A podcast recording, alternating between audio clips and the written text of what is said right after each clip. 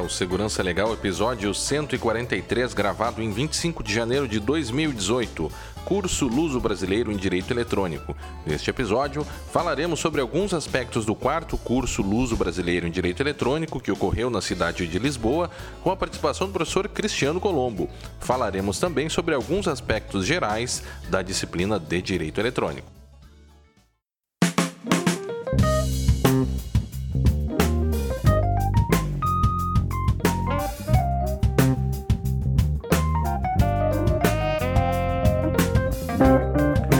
Todos muito bem-vindos. Estamos de volta com o Segurança Legal, o seu podcast de segurança da informação e direito da tecnologia. Desta vez, como vocês já devem ter percebido, um, o, o, podcast está um pouquinho diferente. Estamos sem abertura, estamos sem a produção que fazemos sempre, até em função uh, da viagem. Estou sozinho aqui nesse primeiro momento. Né? O Vinícius uh, Serafim, infelizmente, eu acho que pela primeira vez, uh, não está aqui conosco, então fica também um grande abraço aqui para o Vinícius, que, que está no Brasil. Eu estou aqui em Lisboa para a participação Uh, neste curso que falamos e também de algumas uh, uh, palestras que eu dei lá na Faculdade de Lisboa. Vamos falar logo depois no episódio. Nós teremos o resumo de notícias. Daqui a pouquinho o Fábio Assolini irá conversar com vocês, irá falar para vocês uh, sobre as notícias, não apenas dessa última quinzena, mas de, de, deste último mês, né, visto que não tivemos uh, resumos de, resumo de notícias nas duas últimas edições do Segurança Legal. Então, o, o, o, o Fábio Assolini trará uh, novidade, mais novidades do que de costume. O professor Cristiano Colombo, que já está aqui comigo, daqui a pouquinho vai falar também participou do curso e ele também irá falar sobre algumas impressões, porque ele assistiu às aulas, né? então ele dará para nós algumas impressões. Eu uh, temos que lembrar também que para nós é fundamental a participação de todos por meio de perguntas críticas e sugestões de temas. Para isso estamos à disposição dos ouvintes pelo Twitter, no arroba Segurança Legal, pelo e-mail podcast arroba segurançalegal.com, pelo Facebook, facebook.com barra segurança legal e também no YouTube, youtube.segurançalegal.com. Todos os links, como de costume, vocês já sabem, estão lá no nosso site. Você sabe que agora você também consegue nos ajudar por meio de uma campanha de financiamento coletivo, ajudar que o projeto Segurança Legal eh, continue existindo. Então, para isso, basta visitar apoia.se barra segurança legal, escolher lá a sua modalidade é, que mais lhe agradar e observar também quais são as recompensas que damos para os apoiadores. Bem, então fiquem com o resumo de notícias com o nosso amigo Fábio Assolini e logo após retornamos eu e o professor professor Cristiano Colombo para falarmos sobre as impressões do curso e também sobre aspectos gerais sobre direito eletrônico. E nesta edição, Meltdown e Spectre, falhas críticas nos processadores modernos, novo padrão Wi-Fi WPA3, malware adultera bombas de gasolina, fake news nas eleições brasileiras, o fim da neutralidade de rede nos Estados Unidos. Aplicativo foi a causa de vários casos de gravidez indesejada, entre outras notícias. E vamos a elas. Vazamento de dados afetam varejistas brasileiros de e-commerce. Olha, começamos essa primeira edição do ano falando sobre vazamentos de dados, que foi um tema bastante presente no resumo de notícias do ano passado. Pois bem, se você, ouvinte, acha que isso é algo longínquo da nossa realidade, saiba que diversas empresas de e-commerce no Brasil sofrem esse tipo de incidente, mas geralmente elas ficam bem quietinhas, tentam colocar panos quentes e negam os incidentes, mesmo que todas as evidências mostrem que realmente houve um ataque. Pois bem, o site Tecmundo publicou no começo desse ano dois incidentes com números bastante expressivos que afetaram o Buscapé, que é um site de busca de preços, e também a Netshoes, que é uma empresa que vende calçados na internet. No caso do Buscapé, os dados vazados foram nome completo, endereço, uh, endereço residencial, e-mail, telefone, apelido, documentos e senhas Vejam vocês, de mais de 10 milhões de usuários cadastrados no site. Esses dados estão aí disponíveis uh, no Underground. Né? No total foram mais de 900 gigas de informações uh, encontrados com dados dos usuários do Buscapé. Uh, e esses dados aí estão totalmente expostos, né, de acordo com a reportagem do Tecmundo. Uh, em resposta, o Buscapé disse que os dados dos clientes são protegidos, mas uh, eles não admitiram o incidente na resposta. O mesmo ocorreu com o Netshoes, que no ano passado já havia sofrido um incidente onde dados de mais de 500 mil clientes da empresa vazaram na internet, mas Uh, nesse segundo incidente, uma lista com os dados de mais de um milhão de clientes da Netshoes uh, foi vazado, o que inclui aí documentos, senhas, dados da compra e também uh, CPF e outros dados pessoais aí dos clientes. Né? Ambos os incidentes foram reportados por pesquisadores de segurança brasileiros que, por razões óbvias, não se identificaram pelos seus nomes reais, mas apenas pelos seus nicknames. Né?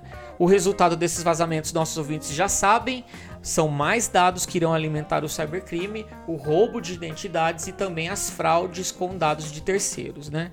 O que fazer? Infelizmente não há muita coisa que nós podemos fazer a não ser usar senhas únicas e fortes em todos os sites que você se cadastrar e sempre senhas únicas, porque assim você não precisa ficar trocando as senhas cada vez que uma loja dessas é comprometida. Sky Go Free e Dark Caracal. Programas espiões afetam smartphones Android. Na próxima notícia, comentamos duas campanhas de programas espiões que afetaram usuários do Android. A empresa de segurança digital Lookout divulgou detalhes de uma investigação sobre o Dark Caracal, um grupo de espionagem que usa é, que usou né, diversas ferramentas para conseguir roubar dados não apenas de usuários Android, mas também uh, de usuários que usam outros sistemas operacionais como Mac e Windows. A investigação foi realizada em conjunto com a EFF, que é a Electronic Frontier Foundation, uh, uma ONG americana que defende os direitos e a privacidade dos cidadãos. A pesquisa indica que partes do Dark Caracal provavelmente têm envolvimento do Departamento de Segurança Nacional do governo libanês, ou seja, temos aí um outro caso de espionagem governamental. E para infectar o telefone, uh, o, é, o, Dark Caracal usava aí, uh, clonava aplicações populares como WhatsApp, o Telegram, o Tor, o Signal, entre outros, né? E outra campanha noticiada nesses dias foi o Sky Go Free, um programa espião para celulares Android bastante sofisticado e que foi usado contra indivíduos na Itália e em diversos outros países no mundo. O programa é capaz de atrelar a gravação é, de áudio do ambiente à localização do usuário, além de obter os dados de diversos aplicativos aí, o que inclui o WhatsApp.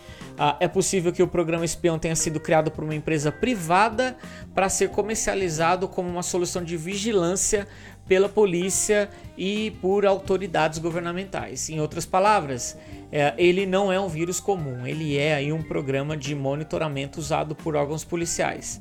Para se instalar no dispositivo, o programa tenta explorar cinco falhas diferentes para conseguir o acesso root no Android. Uh, esse, esse, é, esse programa, o SkyGo Free, ele foi criado em 2014 e ele chega às vítimas por sites falsos que imitam a aparência de sites de operadoras de telefonia móvel. Né? Uh, a página afirma que uh, a vítima precisa baixar o aplicativo para completar a configuração do seu aparelho. Claro que aí é tudo falso. Né?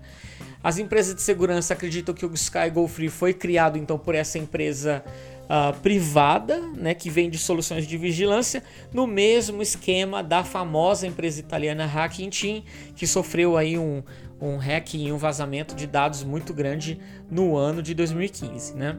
É a famosa infiltração do governo e da polícia na internet, como foi comentado lá no episódio 123. Se você não ouviu esse, esse episódio, fica a dica. Extensão maliciosa do Google Chrome afeta meio milhão de usuários. Dois ataques explorando extensões maliciosas para o navegador Google Chrome foram divulgados esse ano, é nesse começo de ano, né? Uh, no primeiro deles foi identificado pela empresa de segurança Iceberg e chamou atenção pela grande quantidade de vítimas. 540 mil usuários baixaram e instalaram quatro diferentes extensões maliciosas que estavam quietinhas lá na loja oficial de aplicativos. Segundo a empresa que descobriu uh, essas, essas extensões, uh, elas adulteravam campanhas publicitárias e eram usadas para redirecionar o tráfego para propagandas definidas pelos donos da extensão e com isso aí eles transferiram para si o faturamento publicitário dos sites visitados pelo internauta, né, prejudicando aí quem uh, o dono do site que receberia pelas propagandas. Né? Já o outro golpe uh, envolvia também uma extensão para o Google Chrome. Uh, que prometia informar as condições climáticas na Colômbia, portanto, uma extensão em espanhol, e ela impedia o usuário de abrir as configurações uh, lá de extensões do Google Chrome e impedia a sua remoção. Portanto, vejam vocês, não, uma extensão que impedia a sua própria remoção para que o usuário não percebesse que isso, uh, que isso ocorresse, ao tentar abrir lá as opções de extensão, uh, era aberta uma extensão de configurações de aplicativos, que são coisas diferentes lá no Chrome. Eu sei que os nossos ouvintes já sabem, mas não custa nada lembrar. Uma extensão maliciosa ela pode controlar totalmente a sua navegação no Google Chrome, portanto é recomendável que você use poucas extensões e extensões conhecidas. No ambiente corporativo é uma excelente ideia bloquear o uso disso para evitar problemas. Fabricante de smartphones OnePlus tem cartões de crédito de clientes clonados. A fabricante de celulares chinesa OnePlus confirmou no último dia 19 que criminosos injetaram um código malicioso na sua página web a fim de remeter os dados de pagamento, ou seja, os números de cartão de crédito e outras informações relacionadas, para um servidor controlado por criminosos. Cerca de 40 mil clientes foram afetados por esse incidente.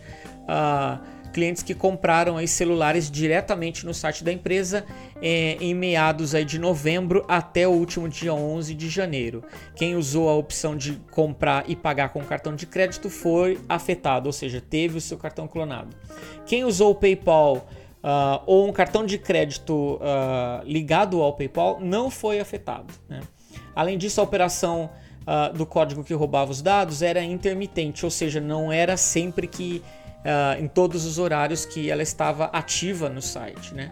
A OnePlus afirmou ainda que vai notificar as vítimas por e-mail, já deve ter feito né, a essa altura do campeonato. Uh, lembrando que a loja da OnePlus não vende oficialmente no Brasil, mas esse aparelho tem se tornado bastante popular por aqui porque possui um hardware muito bom e um preço bastante competitivo. Né? Eis aí uma boa dica para os nossos ouvintes. Uh, usar serviços intermediadores de pagamentos como PayPal ou PagSeguro eles são aí uma boa opção para evitar que seu cartão seja clonado. Afinal de contas, nós nunca sabemos como está a segurança dessas lojas virtuais. Novo padrão Wi-Fi WPA3 promete mais segurança. Nossos ouvintes irão se lembrar da grave falha de segurança em redes Wi-Fi com o protocolo WPA2. Uh, o crack foi descrito lá no episódio 136. Os nossos ouvintes que não ouviram aí fica o convite. Empresas como Google, Apple e Microsoft já liberaram correções para corrigir a, essa vulnerabilidade, o crack. No entanto, a Wi-Fi Alliance decidiu ir além e lançar um novo padrão de segurança para as redes sem fio. É aí o WPA3. Isso uh, eles anunciaram depois de três meses que foi anunciado a vulnerabilidade do crack, né? Das quatro novidades anunciadas no novo protocolo, duas devem servir de reforço para as redes que não possuem senhas fortes e que são configuradas em dispositivos sem nenhuma interface. A terceira deve individualizar a criptografia de cada aparelho uh, e a quarta promete melhorar a criptografia em redes que exigem segurança elevada, como redes militares e corporativas. Né? O pesquisador que descobriu uh, a vulnerabilidade de crack, ele afirmou que os recursos que estão por trás do WPA3 já existiam já há algum bom tempo, mas agora os dispositivos serão obrigados a suportá-los. Uh, caso contrário, eles não vão receber aí o selo de uh, certificados pelo WPA3, né? O WPA3 vai substituir o WPA2, que já é bem velhinho, de 2004, né? O primeiro rascunho oficial do novo protocolo Uh, já está, será divulgado em breve, aliás, e ele já vai estar disponível no mercado nos próximos meses. Vamos esperar para ver. Polícia Federal e TSE criam um grupo especial para combater notícias falsas durante as eleições. Sabemos que esse é um ano de eleição, também sabemos que muita notícia falsa vai circular por aí, as famosas fake news, especialmente no WhatsApp e no Facebook. Alguns países estão bastante preocupados com isso uh, porque sabemos que isso tem impacto nas eleições, como o que ocorreu nos Estados Unidos. No Brasil, um grupo de trabalho vai desenvolver formas de combater essas fake news. Ele será composto aí por membros da Polícia Federal, do TSE e do Ministério Público Federal. A criação do grupo foi exigida pelo presidente do TSE, o Luiz Fux. Uh, e o, o, atual presidente do, do tribunal, Gilmar Mendes, é, formou um conselho consultivo para pesquisar a influência da internet nas eleições, em especial das notícias falsas. E ele vai concluir que, claro, isso, essas notícias falsas influenciam muitas pessoas. Né? Além disso, a Câmara dos Deputados analisa um projeto projeto de lei 6.812-2017, que visa tornar o crime de compartilhamento ou divulgação de informações falsas na internet. Uh, ele prevê, esse, esse projeto de lei prevê aí de 2 a 8 meses de prisão e multa para quem disseminar notícias falsas na internet. Vamos ver se esse projeto realmente sai do papel. E vocês, ouvintes? Vocês acreditam que esse grupo vai efetivamente barrar as fake news? E vamos agora para as rapidinhas. Nesse episódio eu quero fazer rapidinhas de notícias do WhatsApp, esse amado programa de comunicação usado por milhões de pessoas no Brasil. Vamos à primeira notícia: golpe no WhatsApp atinge milhares de pessoas com falso cupom de desconto. Sim, muita gente ainda cai no conto do vigário versão 2.0. Vulnerabilidade no WhatsApp permite capturar dados de conversas em grupos. Tome muito cuidado com o que você fala lá no grupo da sua família, isso pode se tornar público. O WhatsApp promete combater campanhas maliciosas e campanhas de spam. Se sabem de que forma? Identificando as mensagens que foram encaminhadas muitas vezes e para muitas pessoas, eu não acho que isso vai ser muito efetivo. Skype vai finalmente começar a oferecer criptografia em conversas. No anúncio, o Skype, o Skype diz que vai usar a mesma criptografia usada pelo WhatsApp. Um, será que os nossos políticos vão querer bloquear o WhatsApp aqui no Brasil também? Criminosos infectam bombas de gasolina com programa malicioso é depois do malware em caixas eletrônicos e, dos mal, e do malware em pontos de pagamento, chegou a, das, a vez das bombas de gasolina também serem infectadas. Autoridades na Rússia desbarataram um esquema fraudulento onde dezenas de postos de gasolinas no país usavam um software que reprogramava as bombas de abastecimento elétricas para que enganassem os clientes, fazendo com que eles pagassem por mais gasolina do que efetivamente o tanque recebia, né? O esquema roubava de 3 a 7% de gasolina a cada litro abastecido, né? Uh, adulterava de 3 a 7% de cada litro abastecido pelos clientes. As autoridades russas prenderam, prenderam o Denis Zayev, que é, foi identificado nas investigações como responsável pelo desenvolvimento do tal programa. Ele é acusado não só de desenvolver, mas também de vender o programa para outros interessados.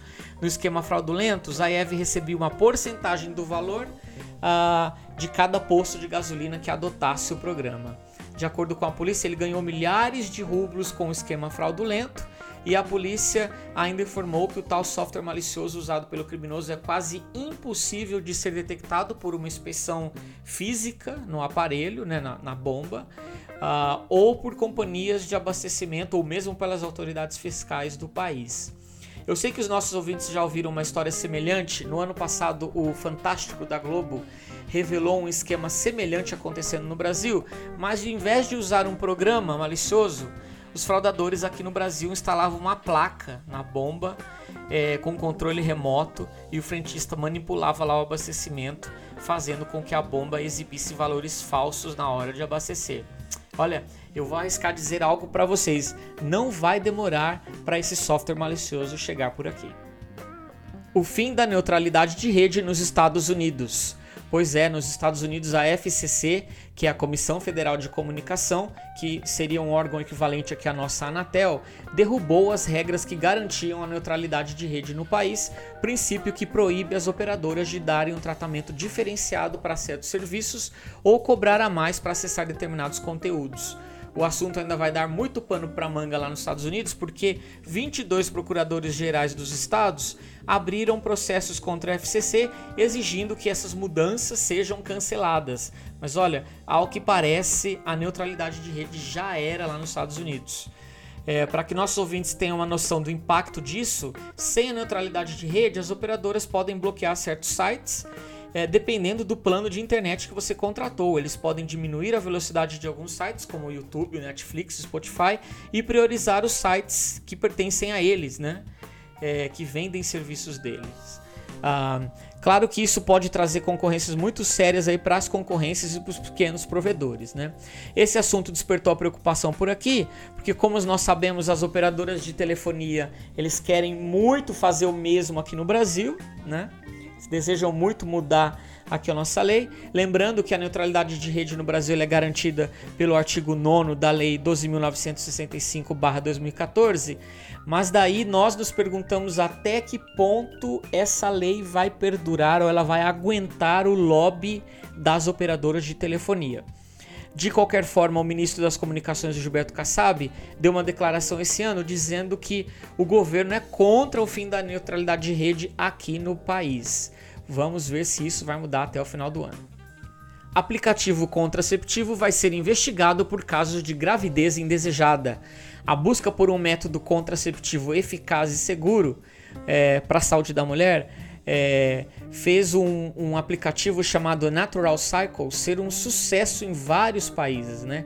Esse aplicativo aponta os dias férteis que a mulher consegue evitar a gravidez e, de acordo com os desenvolvedores desse app, ele funciona tão bem quanto as pílulas anticoncepcionais. Vejam vocês. Mas depois que 37 usuárias desse aplicativo ficaram grávidas lá na Suécia, as autoridades locais decidiram investigar esse, esse aplicativo, né? Ele é disponível para Android e para iOS. Esse aplicativo diz analisar a temperatura corporal da mulher para dizer em qual altura do período fértil ela está e marca os dias em que ela não vai engravidar. Para isso, a mulher precisa fazer medições com o termômetro né, e alimentar os dados no aplicativo. Uh, vocês acham que dá para confiar num aplicativo como método contraceptivo? A empresa diz que sim, eles dizem ainda que a eficácia é de 99%, né? Mas a agência sueca de produtos médicos decidiu dar uma olhada mais cuidadosa nesse aplicativo, porque lá no hospital de Estocolmo foi reportado que entre setembro e dezembro do ano passado, 37 de 668 mulheres que buscavam orientação médica para realizar aborto declararam que usavam o tal aplicativo para prevenir a gravidez. Meltdown e Spectre. Falhas graves afetam processadores de diversos fabricantes. E na última notícia, eu sei que os nossos ouvintes já leram e ouviram muito a respeito dessas duas falhas que estão dando muita dor de cabeça para os fabricantes de processadores. As falhas Meltdown e Spectre foram encontradas por pesquisadores do Google, juntamente com diversas universidades americanas e europeias. Se você não está a par do assunto, basicamente essas duas falhas exploram vulnerabilidades críticas presentes nos processadores não só da Intel, mas também da AMD. Essas falhas de hardware permitem que um programa roube dados de outro processo que está em execução no mesmo computador. Né? A falha atinge não só computadores, mas todo e qualquer dispositivo aí que use esses processadores vulneráveis, né? O que inclui aí celulares, tablets, servidores, etc. Né?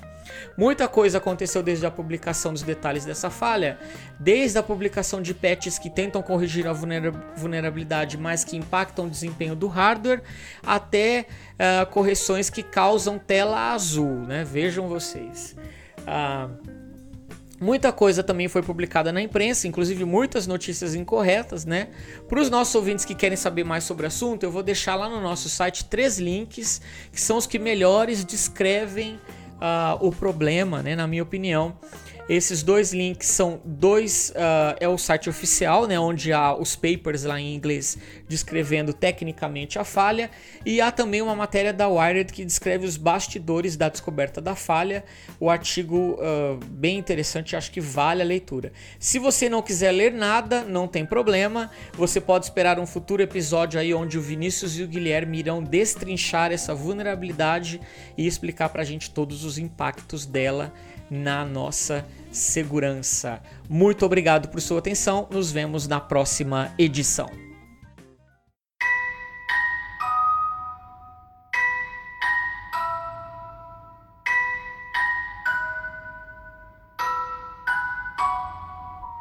Então já estamos aqui de volta, desta vez com o professor Cristiano Colombo, que está junto comigo aqui é, em Lisboa, veio para a, algumas atividades acadêmicas, então Vamos saudar o professor Cristiano ah, Colombo. Obrigado. Agradeço, professor Guilherme, né, o convite de estar aqui com você, primeiramente contigo, assim, para a gente conversar mais de perto e tal. Claro, com todos os nossos ouvintes, todos Sim. aqueles que participam aí do podcast. Legal. O, via de regra, os nossos, os nossos episódios eles têm um viés Uh, na grande maioria mais ligado com tecnologia de fato e hoje nós vamos fazer um podcast mais jurídico, embora Legal. também com esses contatos uh, com a tecnologia.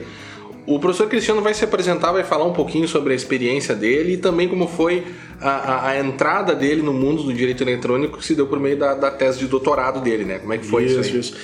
Olha, é, eu costumo dizer que pelo menos uh, a minha geração, vamos dizer assim, né? Uh, ela é uma geração que ela uh, recebe essa tecnologia. Quer dizer, nós não, nós não somos nativos não, da tecnologia, é, é. nós recebemos. E, claro, muitas vezes nós somos preparados, pelo, né, até no curso de Direito, uhum, tá? uhum. como é, direito, estudar Direito Digital, Direito Eletrônico, enfim, as mais variadas né, nomenclaturas que se apresentam. Mas uh, essa tecnologia ela se apresenta e nós temos que ir nos adaptando. Né? Então, uhum. eu como um professor que iniciei minha, a minha carreira aí uh, na parte de direito privado, direito civil e tal, uh, eu tenho que começar a enfrentar os pontos, por exemplo, ah, como é que a tecnologia se dá nos contratos, como é que ela vai se dar lá nos próprios direitos reais, nas obrigações, nas questões de personalidade. Né? Então, isso realmente é o que intuitivamente nós começamos e nos, nos chamou a atenção. Né? Nós caímos né, Nós nessa... caímos nessa. E, e realmente, eu, eu, confesso que eu não sou um professor nativo de direito é. da tecnologia, enfim, de direito eletrônico, mas eu é, por estar exposto à tecnologia, vamos colocar assim, uhum. eu começo então a estudar. Isso, isso nasce, assim, esse meu interesse nasce é, exatamente no início do meu doutoramento. Né? Eu, como professor de direito civil, me dediquei, inicialmente entrei uh, no mestrado falando sobre sucessões, sobre essa questão patrimonial e tal, uhum. e as ligações.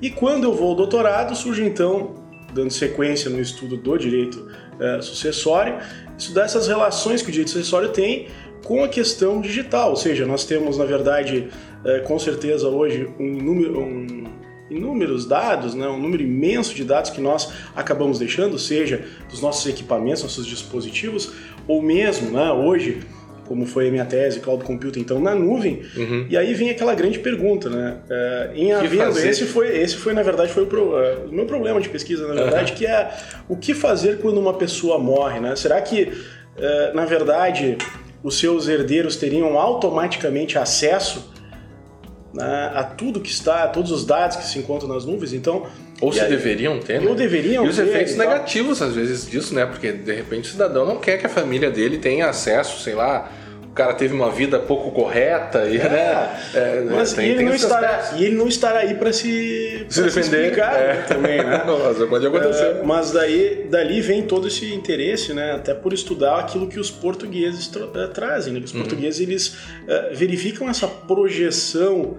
do que a gente chama de direitos de personalidade, né? Você que está ouvindo aí talvez não seja da área do direito, uhum. mas ah, é o que é o direito de é personalidade? É a tua imagem, o teu nome, a tua boa fama, né? Então, uhum. por exemplo, pô, ele já faleceu, né?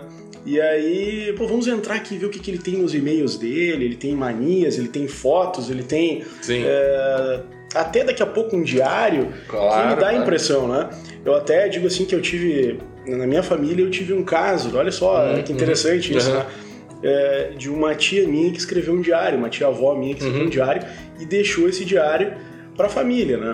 E nós só tivemos acesso após a morte dela. Uhum. E realmente a gente vê que ela tinha impressões diferentes das quais nós, na família, tínhamos um consenso sobre determinadas coisas. Uhum, uhum. Então é uma coisa. É. É, é, é até meio assim. É difícil de falar, mas, é, por exemplo, a gente achava que ela era uma pessoa mais assim. Até. Reservada? Reservada. Não, digo assim, mais séria. Uhum ou mais dura assim nas suas opiniões, mas por outro lado, por exemplo, ela escrevia sobre os pássaros, ela era mais doce na escrita -huh, do que na, do que na, na no, vida. No que na vida. É, então, quer dizer, isso foi uma surpresa para nós. Uhum. Então, agora, vejam que isso é uma coisa que a gente pegou um caderno, ela escreveu claro, isso num caderno claro. na década de 80. Sim. Dizer, né? sim, sim. Escreveu por um ano, 80 uhum. e 81 ela escreveu esse caderno. Agora imagine assim você ter acesso a tudo que está no computador de alguém é. que veio a, a, é, a falecer. E, veja na, na, nuvem também, né, Cristiano? Hoje, é, dependendo da configuração do nosso iPhone ou do nosso Android, é, todos os lugares que nós vamos ficam registrados e é possível visualizar isso lá no Perfeito. site do Google. Você já pensou que de repente a pessoa morre, que é uma coisa que nós não pensamos enquanto vivos, né? Que, que, né? De repente a pessoa morre, a família da pessoa vai, vai saber todos os lugares que teve, né? Com todos os e-mails que trocou, todas as fotos que tirou. É um assunto interessante e teve alguns projetos de lei, né? Não sei se isso. chegou a ver isso no teu doutorado. É, na verdade, no doutorado, assim, eu verifiquei a existência é, especificadamente de um projeto de lei dando acesso automático. Olha, que perigo, hein? É, isso é complicado. e na minha tese de doutorado eu defendi exatamente né, a forma inversa, né? Ou seja, que, não que não tivesse acesso, mas que se trabalhasse, que aliás é algo que começou a ser trabalhado um pouco depois assim, da minha tese, não disse que tenha sido por, pela minha tese, uhum, mas uhum. eu creio que tenha sido um amadurecimento e o ocorrer das coisas, no sentido de começar, por exemplo, um exemplo bem direto, que eu gosto de trazer exemplos práticos, o Facebook, por exemplo, tendo notificado as pessoas para que apontassem quem seria o seu herdeiro digital, uhum, né? Uhum, então sim. isso começa isso começa a demonstrar a importância disso. Claro. Mas não é só isso, né? Porque, na verdade, eu até falo sobre a necessidade até de não instituir um herdeiro, mas classificar os dados. Uhum. Nós poderíamos sim. ter que fazer uma espécie de etiquetamento de dados e ah, que sim. eu diria assim, ó, ah, essa pasta ok, ah, sim, todo mundo pode olhar. Essa não, essa só o João. Essa, ah, por favor, né? Não destrói isso que eu não quero. E esse tipo de coisa, esse tipo de conduta não é uma conduta assim, uh, vamos dizer assim, uh, recente. Uhum. Se a gente for ver essa questão do tempo, de passar o tempo, até em documentos canônicos papais, hum. existe muitas vezes quando o Papa morre, por exemplo, uhum, uhum. Ele, ele muitas vezes ele deixa, isso é uma coisa que eu, eu relacionei uhum. um pouco à tese. Ele, há um tempo em que não se tem acesso aos escritos e depois disso se libera os escritos.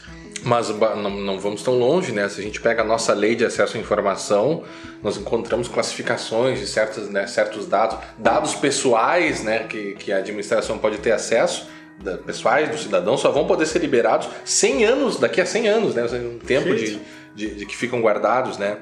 É, nessa linha, então, Cristiano, Cristiano já se apresentou aqui, falou. É, também nós somos colegas no Sezuca, Perfeito. Né? colegas de, desse Um abraço aos esquecido. nossos alunos também, é. todos os nossos alunos da São Judas, aos alunos do Verbo Jurídico também, enfim, de todos. Exatamente. Que com a gente vão fazendo a caminhada. Né? É, né? a gente, e a gente aprende muito com eles, com né? Com certeza. É. O, o, Cristiano ele está aqui para participar uh, de um curso aqui na, na Faculdade de Lisboa, né? No curso eu vou até falar aqui sobre uh, o, o, as aulas né, que, que houve. Na verdade, a gente está gravando no penúltimo dia, então amanhã ainda vai ter uma última aula que será a minha, por, por, por sinal. Então, o curso começa com uh, o Paulo Vaz Freire, Paula Vaz Freire, perdão, Reflexos Sociais, Econômicos e Jurídicos da Era da Informação, César Santolin, da URGS, uh, meu professor orientador, falando sobre Direito ao Esquecimento, Ricardo Lupion, da PUC, Direito Comercial na Sociedade da Informação, o nosso amigo professor Fabiano Men, que forma no contrato eletrônico da URGS, Cláudia Madaleno, da Faculdade de Direito de Lisboa, a responsabilidade civil dos eh, providenciadores de serviços de internet, é interessante, é. né? Português de Portugal e português do, né? do Brasil, provedores e providenciadores, né? É, Sheila de Rossios é, Santos Leal, a tutela dos dados pessoais com o Marco Civil da Internet no Brasil. Luiz Gonçalves da Silva, da Faculdade de Direito de Lisboa, Direito do Trabalho na Sociedade da Informação, Antônio Carlos Efim, da PUC do Paraná, Tecnologia, Consumo e os Desafios para se alcançar a sustentabilidade, Raquel Alexandra Brise da Castro, da Faculdade de Direito aqui de Lisboa, Constituição e Novas Tecnologias, José Fernando Simão, Infidelidade Virtual no Novo Direito de Família, a minha exposição, Dados Públicos, Pessoais e Sensíveis, o professor Oxandro Gonçalves da PUC do Paraná, Luto Digital e suas consequências jurídicas, Miguel Patrício, Desafios Éticos de Saúde Digital, e o professor catedrático aqui da Faculdade de Direito de Lisboa, professor Fernando Araújo, a Economia Virtual. Né, houve uma breve alteração nessas datas Isso, aí, mas o que importa aqui é que nós uh, uh, falamos sobre os títulos das aulas, né? Os organizadores foram o, o, o, professor Fernando Araújo, o professor Alexandre Gonçalves e o professor Antônio Carlos Efim. Uh, eu também participei de duas outras palestras, uma sobre direito do trabalho, onde eu falei sobre monitoramento de empregados. Super importante. É, que até falei um pouquinho sobre, toquei ali na GDPR sobre alguns aspectos, né? É, porque são dados pessoais que se produzem numa relação de emprego também. É, falei um pouco numa exposição sobre publicidade infantil é, com base numa palestra, com base em uma, uma, palestra que eu dei sobre publicidade infantil, com base em um artigo que eu escrevi junto uh, com uma colega minha também do Sezuca, a professora Mariana Mena Barreto Azambuja, uma estudiosa da, da, publicidade, enfim, infantil, também doutoranda, uh, e eu falei sobre um, um pouco sobre os, os, youtubers mirins, e foi muito legal porque vários, uh, várias pessoas, professores que estavam na audiência, têm filhos e filhas, né? E eu mostrei alguns vídeos de publicidade infantil é, de meninas, sobretudo, e eles ficaram muito impactados porque não tinham noção de, de como, como tem sido profundo essa, essa indução ao consumo que o, YouTube, YouTube nos traz, né? Você tem uma filha também, sabe que às vezes acompanha. Inclusive, eu, eu sou vítima do efeito rosa, né? Que é. Tudo que é rosa é mais caro. Isso é, um dado é mesmo, é, exatamente é, técnico, né? Hum. O efeito rosa, ou seja, todo produto que é rosa ele tem um valor, a, ele, valor maior do que sim, sim. se nós tivermos lá, não sei, uma sei lá, produto, uma, assim, uma né? mochila. Uma né? mochila. Se uhum. tem um rosa, efeito rosa vai ser um pouco mais. Sim, justamente pelo apelo, né? Isso, é. isso, isso. Bem, é, então dito isso, a nossa, a nossa proposta aqui é ouvir um pouco das observações uh, do professor Cristiano que participou de algumas dessas exposições. Né? Uhum. É importante dizer também que no, depois dessas impressões que a gente for tratar aqui, o professor Cristiano ele também vai, vai participar, né, agora ele como professor, né, numa, de uma exposição na Universidade de é, Coimbra, certo? É, exatamente na, na Coimbra Business School. Uhum, né? então, uhum. E também à tarde na Universidade de Coimbra. Então, eu vou na uhum. Universidade de Coimbra e vou na Assim, duas, duas, dois encontros. É, a princípio, dois eventos. A gente vai, eu estou indo amanhã para lá para uhum. né, participar e para palestrar, falar também sobre alguns pontos importantes aí, é, já na área de responsabilidade civil. Porque é uhum. é interessante falar que, claro, é, como eu estava comentando com, com, você, né, Guilherme? Uhum. Quando, a gente, quando eu comecei, eu comecei na sucessão, é uhum. questão da sucessão e tal, enfim, Sim. e o direito digital. Mas como professor civilista, eu comecei, evidentemente, a me interessar por todas as por áreas afetas, né? Já que uhum. também professor de contratos, professor de obrigações, uhum. que sou, e comecei a fazer relações, né?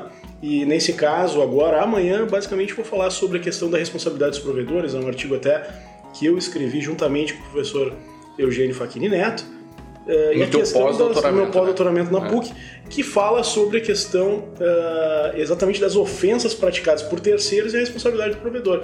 Então depois a gente pode Sim, uh, esmiuçar bem. Né? Perfeito. Né? Então, perfeito. daqui, daqui de Lisboa, é, que participei exatamente como aluno, eu tive várias impressões aqui, vou colocar para vocês. E, amanhã já, é. já vou num bate-volta aí para Coimbra. para fazer agora como fazer professor. agora como professor. É. Né? O interessante é que, é, na verdade, participa como aluno, mas também tem conhecimento de muitas das palestras que foram dadas ali.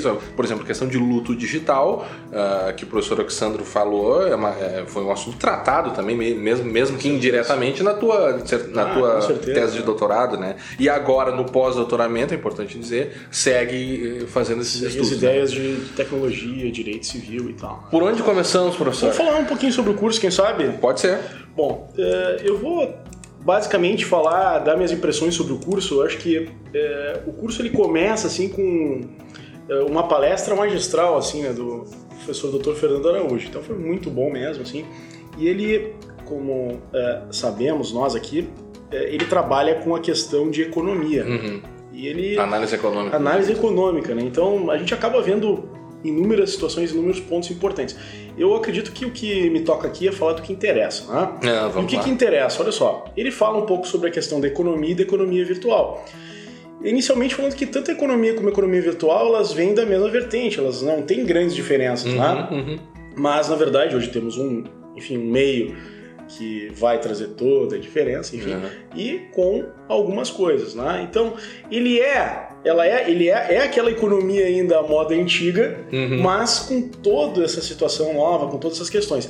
E ele aponta, ele apontou, gente, 20 diferenças. Eu não, eu não vou ter como falar aqui das 20, sim, sim. mas eu vou apontar, assim, uh, o que mais me chamou a atenção, né? Uhum. Uh, uma coisa que ele chama a atenção aqui é a diminuição dos custos de busca. Dos então, custos de busca? De busca. Então, por exemplo, assim, tu quer um produto, é, o que teria que fazer antigamente? Teria que pegar, ir no centro, Sim. ir na, sei pegar lá, teu carro, pegar teu carro, é, lá, então, é. então isso um pouco que desaparece, né? Porque você vai, inclusive você tem aí hoje é, a possibilidade de provedores de comparação de preços. Sim, então já resolve. Café, por exemplo. É, né? claro. Então esse é um ponto. Com isso, também há uma, uma modificação nos custos das transações. Uhum. Eu, eu explico isso. Por exemplo, né, eu e o professor Guilherme aqui, por exemplo, a gente quer comprar um sapato. Esse exemplo que até o professor trouxe. Uhum. Nós poderíamos, assim, passar um dia, uma manhã toda no centro, procurando qual sapato a gente vai escolher. Bom, tudo bem. Isso teria... Uh, nós poderíamos, assim, verificar duas situações. Primeiro, a gente vai lá, vai verificar qual é o sapato. Segundo, nós vamos perder é, o tempo de investir. Nós vamos, na verdade, nós poderíamos estar investindo esse Sim. tempo em dar aulas, Sim, estudar, escrever livros, escrever é, artigos sim. e tal, tudo mais. Ou ficar sem fazer nada. Ou mesmo aproveitando, Aproveitando a família. a né? família. é. E isso também vai ser um custo. Então, Uhum. quer dizer, é, é até ele comenta, ele comenta assim que o, barato, o, o sapato mais barato de Lisboa, que ele comenta aqui, Uhum. será o sapato mais caro. Porque nós vamos ficar tanto tempo procurando tal de sapato, que nós vamos perder tanto tempo, tanto dinheiro com isso, que Uhum. ele vai o mais caro. Então, a internet ela tem essa característica, diminuição Uhum. dos custos de busca. E, e se tu me permite, é claro, eu não assisti a aula, a aula dele, por isso tu estás aqui, né? Mas o que justifica o, o grande valor ah, de todas essas ferramentas, né? Por que, que o Google é o Google? Por que, que o Google é desse tamanho? Talvez uma das explicações seja essa, né? Com certeza. E outra coisa também é a reação à demanda, ou seja, eh, ele fala reação à demanda bem português, de Portugal Aham, mesmo, mas para nós, assim, brasileiros, seria dizer o seguinte, que eh, é aquela situação de ele oferecer exatamente aquilo que tu precisa. Uhum. né? Então, eh, a oferta vai reagir à demanda. Uhum. Português de Portugal, né? Sim, sim. No Brasil, ou seja, a oferta ela vai ser parametrizada, ela vai ser desenhada conforme a tua necessidade. Então, ele tá falando, ele fala, por exemplo, que não há necessidade mais de ter best sellers. Você, as grandes estrelas, não necessidade de ter grandes estrelas. A- Aquele, aquela, aquele estudioso, aquele autor, aquele poeta, ele pode fazer o livro dele. Que pode, inclusive, ter uma só venda, né? Porque Sim. ele pode ser feito à demanda. Claro. Vai ser feito ali por pedido e pronto. Tá tudo Ou, ou o próprio Kindle, né? A gente gosta É. de, de, de livro, comprar Eletrônico. livros e tal, livro eletrônico. O, o, o Kindle ele vai mostrando os best-sellers para o teu gosto, né? É, que por um lado é, é algo interessante do ponto de vista da economia, mas por outro lado são os teus dados pessoais, né? Exato. Ele conhece o teu perfil de leitura, ele sabe muito sobre a tua personalidade só com base no que você lê, né? Que aí já é o, até já, o já vai, professor é. Guilherme já adianta o oitavo ponto, que é o target, né? Quer dizer, Aham. na verdade ele vai te ele vai te ele vai tentar te acertar de qualquer jeito, Sim, né? sim. Te adaptar de qualquer jeito. E até tem algumas discussões assim, por exemplo, que, por exemplo, o professor Guilherme, que gosta muito de ler e tal, ele fica ali procurando livros. Pode ser que os livros sejam mais caros para Ah, ele do que para alguém que nunca procurou um livro na internet. Pode ser. Ou ainda, se ele está procurando, por exemplo, uma passagem aérea, provavelmente para uma pessoa que vai procurar pela primeira vez a passagem, né? Uhum. Vai ser mais barato. Para ele vai ser. ser mais caro porque, eh, ah, porque o Learn Machine, ou seja, a máquina sabe que É. ele está procurando uma passagem. Eh, Outro ponto também interessante aqui que foi, foi trazido, a indução ao, costu- ao consumo, né? Ah. Quer dizer, às vezes até a gente brinca, assim, eu gosto de fazer essa brincadeira, eu me lembro um dia eu tava numa loja, assim, daí... Enfim, olhando o negócio, como é que eu, não- como é que eu vivi sem isso? né? Sim, até sim. hoje. né? Sim, Quer dizer, uma coisa, claro, a gente não vê, a gente não sente a necessidade. Então, Uhum. é evidente que a economia virtual ela te aproxima dos produtos e daí tu começa a ter uma necessidade maior. Então ele chamou isso, até o professor chama isso de ele chama de primarização das necessidades que não existiam. Olha Ou só. seja, uma necessidade que é é, que não havia, ela se torna uma necessidade primária, básica. Uhum. Todo mundo precisa do Ah, eu iPhone. preciso disso. né? Todo mundo precisa. Sem isso eu não vou conseguir é, tocar a minha vida. Eu É preciso disso. interessante, né? Porque Ah. isso toca até naquelas questões de direito consumidor, de, de hiperconsumo, né? Com De, né? É, o próprio é ligado à ideia de Endividamento. superendividamento. É, né? exatamente. Né? Outra coisa que é interessante, né? A elasticidade. Hum. Eu até assim, é, eu tenho formação em ciências contábeis, então eu lembrei as aulas de micro e macroeconomia. Aham, sim. Mas a elasticidade, na verdade, assim, é aquela, é aquela conduta do consumidor de deixar abandonar um serviço e procurar outro. Uhum. Então aqui se fala no incremento da elasticidade, ou seja, como a gente acaba recebendo eh, inúmeras ofertas, a gente acaba mudando muito rápido daquilo. Então, Uhum. aquela situação, por exemplo, tradicional de tu, ah, vou, vou naquele restaurante domingo à noite, ou sábado à noite, ou domingo à noite para comer aquele, Uhum. aquela possibilidade, acaba se rendendo, por exemplo, a um, a um grande aplicativo que me permite pedir num domingo à noite, Sim. que, é, que a gente sabe em Porto Alegre às vezes é difícil de, de conseguir uma coisa diferente, a ter várias possibilidades. Então, isso também foi uma coisa legal. Uhum. Né? É, Uh, também tem aqui uma coisa falando sobre mecanismos reputacionais. Achei, legal, é, achei é legal essa legal. Isso é muito scoring, legal. né? É. Que aliás é uma grande discussão, né? É. Temos Porque, a decisão do Brasil lá. Isso, o problema do, do credit score, né? É. Quer dizer, o que que. Eu, eu vejo assim. Eu, na minha opinião, assim, até adiantando um pouco assim, o que eu penso sobre isso, É. eu acredito assim que você ter um score não é o problema. Aham. O problema são os elementos do score. Claro. Por exemplo, você colocar, no caso bem concreto, né, questão de crédito, a área onde a pessoa mora, Mora, exemplo, claro. o bairro onde mora. Claro. Quer dizer, então quer dizer, porque a pessoa mora naquele bairro, ele não vai pagar as contas, É. ou, é, ou ainda a é a- etnia dele, É o a origem étnica né? Dele, que da- daí é um, algo que o professor amanhã vai, vai brindar no Vou curso lá. falar, né? vou Mas, brindar, não enfim. sei, falar um pouquinho. Ah, mas, é, mas sabe o que eu, eu acho? é, aí, o problema do score, eu, eu concordo contigo, né? É, o, é a falta de transparência na realidade, né? Porque o STJ permitiu, né? Disse que o scoring é positivo, mas o que a gente cada. ah, o que a gente cada. Ó, ele me apontou aqui, professor Cristiano apontou que é um dos outros itens, né? Essa falta de transparência ela é muito prejudicial. Você não sabe como aquela decisão foi tomada, né? Mas tem um outro ponto de scoring que é o. Daí não é bem scoring, não sei se ele falou sobre isso, que é a possibilidade que a gente tem de fazer avaliações ah, dos produtos e dos restaurantes, por exemplo. né? A gente tem aqui, no, tá aqui na, na cidade, não co- conhece pouco, vai no restaurante, coloca lá no TripAdvisor e lê duas mil avaliações, se é bom, se não é. Isso também tem um efeito positivo para o consumidor, né? Com Da economia virtual. Né? É, a gente não pode só. é, anali- nós não- temos alguma coisa pior ou melhor, nós temos algo diferente. É, né? A gente, na verdade, tem que se adaptar a isso. né? É, é. Talvez agora é, é o grande momento de analisar em até que ponto assim o direito, nós que estamos aqui da área do direito, ele vai intervir ou não nisso. É. né? Nós tivemos Ou se pode, se, vai, conseguir. se vai conseguir é. intervir, porque a economia ela, ela, ela é, ela é algo também que Tem ela sua é- própria ela- força, né? Exato, É. ela caminha como a força da água, por exemplo. né? Você tem que mudar a água, mudar o curso de uma água, É difícil, né? É, é possível, mas pode gerar um grande custo, né? Claro. Os custos Esse de transação. Não vale a pena, né? É, Entende? E eu acho que. eh, sim, falamos da transparência dos algoritmos, né? Uhum. Mas um último ponto, assim, eu acho que é a maldição do sucesso. Achei uma. Maldição do sucesso, nunca tinha Que ouvido é a essa. situação assim, por exemplo, ele deu o exemplo até da praia, né? Ele falou, por exemplo, de, sei lá, Copacabana, ou Hum. qualquer praia, assim, que. Uma praia paradisíaca, assim, né? É. Chega lá tranquilamente, daí tu coloca o teu. Enfim, teu Tudo, guarda-sol, guarda-sol, te aham. prepara, né? Um lugar pra tua filha ficar brincando e tal, aquela coisa toda. Pô, tá sozinho ali, que maravilha, paradisíaco, um mar muito bonito e tal, tem um bar ali pra te comprar alguma coisa. Agora, se aquilo enche de gente, né? eh, Vai ficar intrafegável, vai ficar. Sim, Então, desagradável. É, desagradável, né? Então tem essa questão, ele traz assim duas situações, né? Primeiro a maldição do sucesso, que daí seria todo mundo procurar o mesmo produto na mesma hora, né? Uhum. Mas também ele falou uma coisa interessante agora que estou me lembrando, que a eh, no caso o meio digital ele permite, né, eh, que se fala de escalabilidade, ou seja, tratar com um grande número de, eh, de consumidores, né? Então Possibilidade de tu aumentar rapidamente, né? até em uma das obras que eu tive pesquisando, não exatamente o professor falou, mas uma das questões eh, foi sobre plataformas digitais que eu estava lendo há Uhum. esses tempos atrás, e até se falava que para ganhar dinheiro, assim, o que, que o empreendedor tinha que fazer? Ele tinha É. que aumentar o número de, número de máquinas, né? Uhum. A escalabilidade tinha que ser do produto. Então, por exemplo, ah, ele quer dar um. Ah, eu quero dar um pulo de.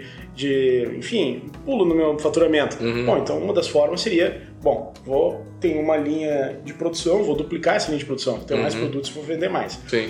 Isso seria, seria uma visão da economia eh, clássica, né? Uhum, uhum. A economia virtual ela já tem uma outra ideia, ela vai se preocupar com a escalabilidade, ou seja, o aumento dos consumidores. Uhum. Procurar aquele eh, que tem a necessidade e gerar também a necessidade, talvez naquele que não tenha como, Ah, como de primeira necessidade. É que é um pouco a, a própria ideia do capitalismo sempre no- nos gerou, sempre nos eh, tenta nos criar necessidades que muitas vezes são falsas, né? E hoje até num dos episódios passados a gente falou sobre o minimalismo digital, que é uma ideia que vem nascendo, assim, uma coisa no sentido eh, Será que não estamos muito integrados a, a- a esses meios, a essas economias? Será que precisamos de tanto? Será que não conseguimos viver com menos? né? Que é uma ideia até meio filosófica, né? É, mas isso que o professor nos coloca é parece que nós somos constantemente jogados para longe de um minimalismo digital, né? É um turbilhão que cada vez mais nos, nos joga para dentro. Parece que é isso, né? E a gente vê um pouco essa. Até trabalhando assim essa ideia é, de, um, de, um, fator exatamente pode ser uma educação digital, uhum. pode ser até uma questão cultural, né? Uhum, uhum. Mas a gente vê aqui na Europa, por exemplo, coisas que estão há muito tempo e se mantêm há muito tempo. Uhum, né? Eu me lembro uhum. uma vez que eu que eu tava, enfim, há alguns anos atrás eu fiz uma viagem para Itália, cheguei, tá, tudo bem. Eu guardei um dos mapas lá que, que me entregaram em Roma, né? Eu guardei sim. com uma boa recordação, certo? Sim, sim. Depois de algum tempo eu voltei lá, e quando eu chego na casa turística, me deram exatamente o mesmo mapa. Né? Uhum, então, uhum. quer dizer, o que eu quero dizer para vocês é que, na verdade, há uma cultura assim de.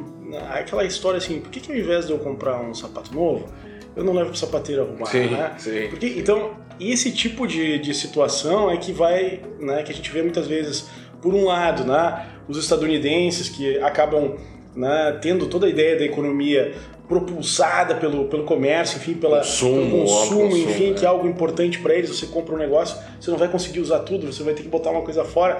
Mas isso não é ruim porque vai ter um cara que vai fazer outro e tal, e, aquilo, né? e, e por outro lado, a gente vê assim uma cultura europeia que ela é uma cultura mais cuidadosa é. que, e talvez isso até dentro da sua da sua matéria que é proteção de dados é, exista alguma relação, né? um paralelismo assim entre talvez sabe que é interessante ter falado isso, Cristiano, porque é, eu tive essa impressão e eu não, não sei se ela, se ela era verdadeira ou não. Parece que aqui as pessoas são menos consumistas do que nós no Brasil, que somos um país mais pobre, o que é uma contradição, né?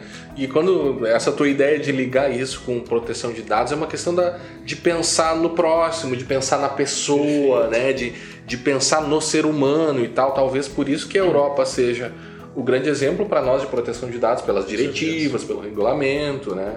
Uh, o mundo inteiro se inspira na Europa para a questão de proteção de dados. Uh, deixa eu fazer uma, uma, uma pergunta aqui, na mesma linha, uh, mas ao mesmo tempo não. Como é que tu nota o direito português, assim, porque o direito, né, o nosso direito brasileiro, ele bebe muito da fonte, né, das ordenações, enfim, é, mas acabam tomando caminhos diferentes, né? A gente vê aqui as obras portuguesas, né, gigantes e tal. É, como é que tu vê assim, o direito português, o direito brasileiro, né? aproximações e, de, de, diferenças, a questão das faculdades? Como é que, algumas palavrinhas sobre isso? É, eu acredito assim, claro, é, nós temos que compreender aí que nós recebemos toda uma tradição do direito português. Né? Uhum. Quer dizer, aliás, os nossos primeiros, se nós formos assim fazer um fazer uma análise histórica, né, das mãos de quem nós recebemos o direito, quem eram os primeiros solicitadores, os primeiros bacharéis que oficiaram né, em território brasileiro. Hum. Foram todos eles, né, com certeza, né, hum. de origem aqui, de Portugal e tal. Estudaram em Coimbra, e de, e de, Coimbra vieram e vinham para o Brasil. Uhum. Estão indo, para que estamos, sim, estamos sim. alocados do nosso. Uhum. Mas, enfim, vão para o Brasil uhum. e, e, lá então. Lá começam a construção das escolas jurídicas. Os professores de direito são professores, os professores dos primeiros brasileiros são né, portugueses. portugueses né? Então, com certeza, isso faz com que exista toda uma toda uma né, é, uma influência uhum. e principalmente que o Brasil, se a gente for ver uma questão histórica, né, é. as ordenações é, de Dom Felipe, ordenações filipinas, foram aplicadas em território brasileiro. E aliás, uma curiosidade, até que é. o meu orientador professor Noronha sempre fala, né, é, que as ordenações filipinas elas foram revogadas em território português, mas na né? ausência de um código civil continuaram vigentes né, uhum. até o ano de 1916 porque em 1916 né, nós tivemos o nosso primeiro código, e em 1917 começa a vigência do nosso primeiro Código Civil. Então vejam, é, sem dúvida alguma nós recebemos as ordenações. E por estudar, evidentemente, é, essas questões históricas, a gente vê que a gente recebe é, muito do direito. Muita influência, né? Agora, o direito português atual ele tem assim uma nova, vamos falar assim agora do que do que muda um pouco do brasileiro, uhum. né? É, o direito português atual ele tem, podemos dizer assim, novas tintas, novas cores, porque hoje o direito português ele não pode ser visto fora de um contexto de direito comunitário. É, explica pro, porque a gente está é. falando sobre direito aqui e os nossos ouvintes são, é. na sua maioria, da área da tecnologia, né? É essa ideia do direito comunitário e já faz a ligação com a questão de proteção de dados também, que era onde eu queria ah, chegar? Tá. Não, assim, na verdade nós temos. Uh, cada país, nós não temos uma constituição da Europa. Uhum. O que quer dizer isso? Nós não temos assim. Uh, nós não temos como revogar as constituições de cada país. Ou seja, uhum. cada país mantém aqui dentro da Europa né, a sua estrutura jurídica. Uhum. Essa é a ideia, né? Então, hoje pela manhã, a professora estava falando sobre isso, falando que não se conseguiu uh, aprovar uma Constituição da Europa, uhum. ou seja, colocando as constituições nacionais de cada, de cada povo, né? Uhum. Uh, abaixo disso, né? Não, não se conseguiu. Mas, como é que funciona a estrutura? Cada país tem o seu direito. Cada uhum. país vai ter o seu direito, seu código, enfim, tudo mais, né? Uh, enfim, essa é a ideia. Bom, e portanto vai ter seu sistema judiciário, ou seja, nós temos aqui os tribunais de primeiro grau, temos também os tribunais da relação, que são os tribunais de justiça. Uhum. Temos aqui em Portugal também uh, o Superior uh, Tribunal de Justiça. Uhum. Uh, enfim, e o Tribunal Constitucional também. Sim, né? Então sim. temos toda uma estrutura que é interna, né? que é uhum. dentro do, do território português. E temos também, na, na verdade, regulamentos. O que é um regulamento? É aquilo que é aplicado a toda a União Europeia automaticamente. Uhum. Ou seja, uma vez tem o regulamento, ele é aplicado a toda a União Europeia, claro, vai ter um período que a gente chama de vacância, que é o tempo para que o pessoal se faça as se devidas adapte. adaptações, né?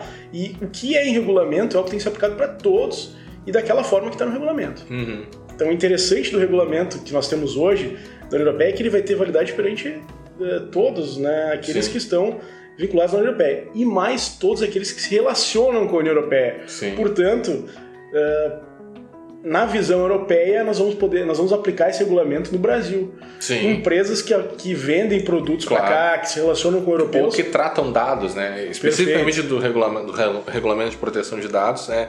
é, é essa visão talvez que, que ah. aqui no Brasil a gente não, não veja. Ah. Por exemplo, no Brasil a gente tem o marco civil, fica fechado, né?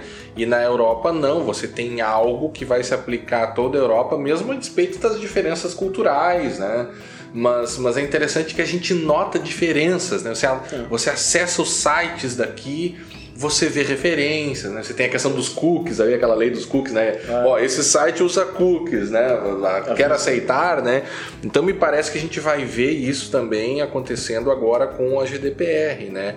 É, como é que foi, assim, durante todo o curso não se falou muito sobre GDPR, mesmo estando aqui na Europa, é, né? Isso é.